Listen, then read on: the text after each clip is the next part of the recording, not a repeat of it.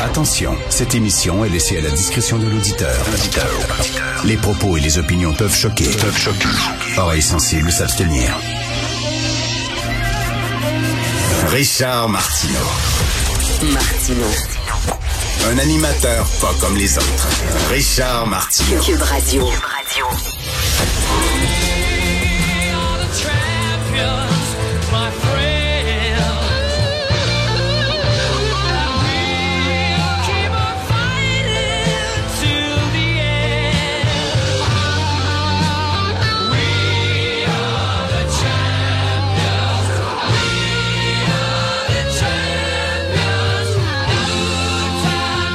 Pourquoi je mets cette tune là en ouverture? Parce que je veux vous parler d'astéroïdes.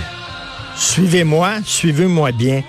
Vous savez que le NASA, la NASA, finalement, a récupéré un morceau d'astéroïde. hein. On est allé chercher ça. Il y a une sonde qui est, euh, qui, qui- est rentrée en collision avec un astéroïde. On a ramassé des morceaux. Cette sonde-là, finalement, est revenue sur Terre. Et là, on n'a jamais eu autant de matière d'astéroïdes qu'on pourrait analyser. 250 grammes, ça s'est jamais vu.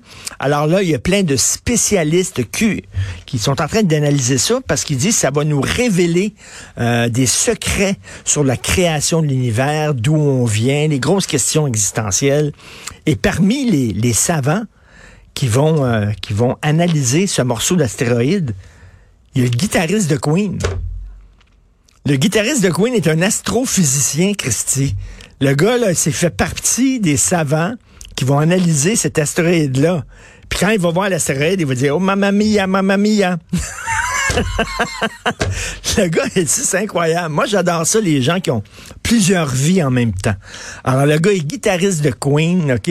Un des guitaristes les plus aimés, les plus admirés, les plus respectés au monde.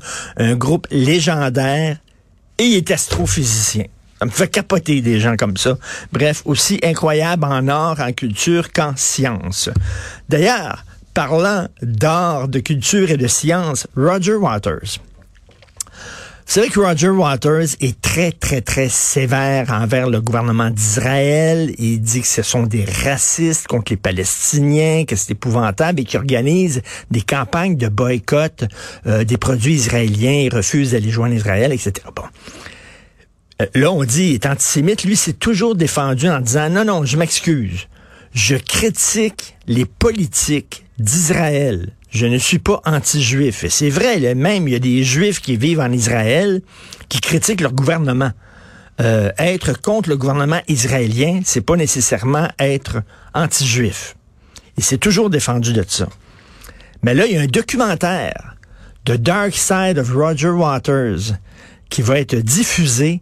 Et là, il y a des témoins qui disent que ce gars-là déteste les Juifs.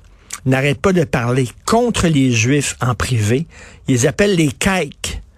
Les caïques, c'est aussi dérogatoire et aussi insultant que le mot en haine envers les Noirs.